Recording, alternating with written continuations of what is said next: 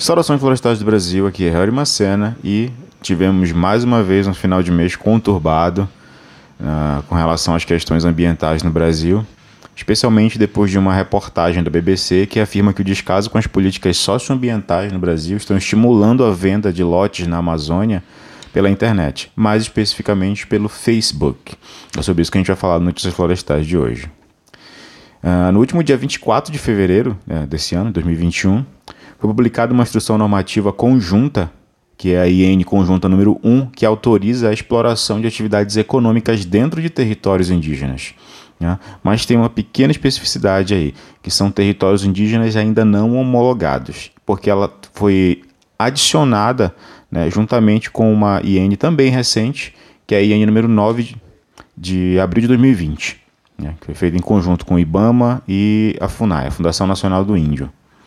Uh, esse fato, somado à reportagem da BBC, né, que saiu na, na, na mesma semana da, dessa publicação, dessa IN conjunta, que trata de casos de venda de lotes de floresta ou áreas recém-desmatadas, né, que sequer são, são de posse do, do, dos grileiros que estão vendendo isso através da plataforma Facebook.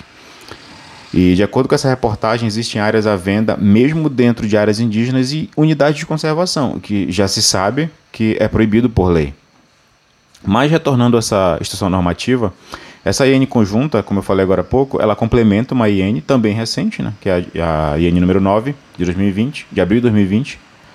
Uh, essa IN concede uma certificação, ela, ela, ela fa facilita a, a, a, certificação de imóveis rurais em terras indígenas. No mesmo caso da, da IN que foi lançada agora em 24 de fevereiro, são terras indígenas que ainda não estejam homologadas, ou seja, existem de fato indígenas que habitam aquela região, mas as terras não são homologadas como tal, como terras indígenas.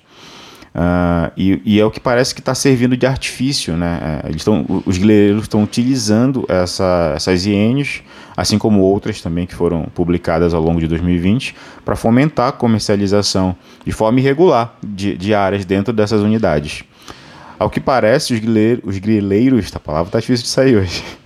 Ao que parece, os grileiros têm vendido essas propriedades utilizando o cadastro ambiental rural, que o CAR, né, para dar área de regularidade para essa área, através de associações com CNPJ, que essas associações contratam advogados e acabam mantendo laços com políticos e fazem pressão em órgãos públicos para conceder uh, a regularidade, a regularização dessas áreas invadidas. Ah, mas aí tem um grande problema, é porque o, o CAR ele não é uma prova de direito à propriedade de uma área, né? justamente por ele ser autodeclaratório.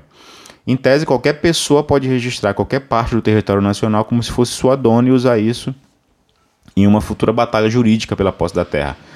Isso é o que afirma na reportagem da BBC, mas não é bem assim. Né? Apesar de, de fato, ser esse documento ser autodeclaratório, a inscrição no CAR só para explicar para quem ainda não conhece, a, a, inscrição no CAR é o primeiro passo para que você possa ter a obtenção da regularidade ambiental de um imóvel.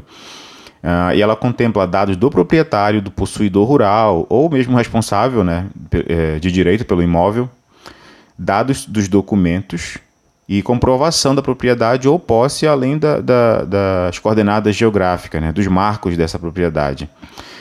Uh, tem que ser já referenciadas. E que fim você pretende dar para essa utilidade, né?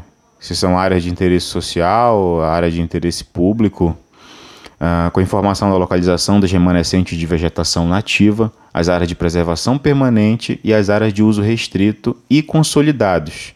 Além, claro, da reserva legal, que a gente já sabe que na, na região amazônica é de 80%.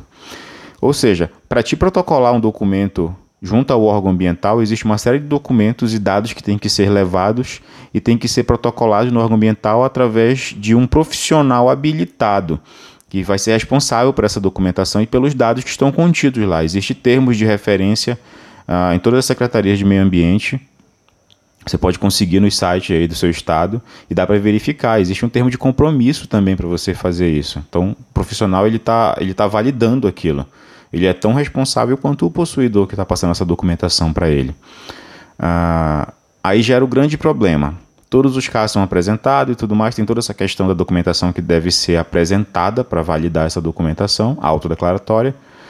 No entanto, eu já até falei em outras notícias florestais aqui, existe uma grande falta de efetivo para analisar o volume que é enorme de cadastros protocolados aguardando análise nas secretarias de meio ambiente, especialmente no, no, no Pará e no Mato Grosso, onde esse volume é muito alto.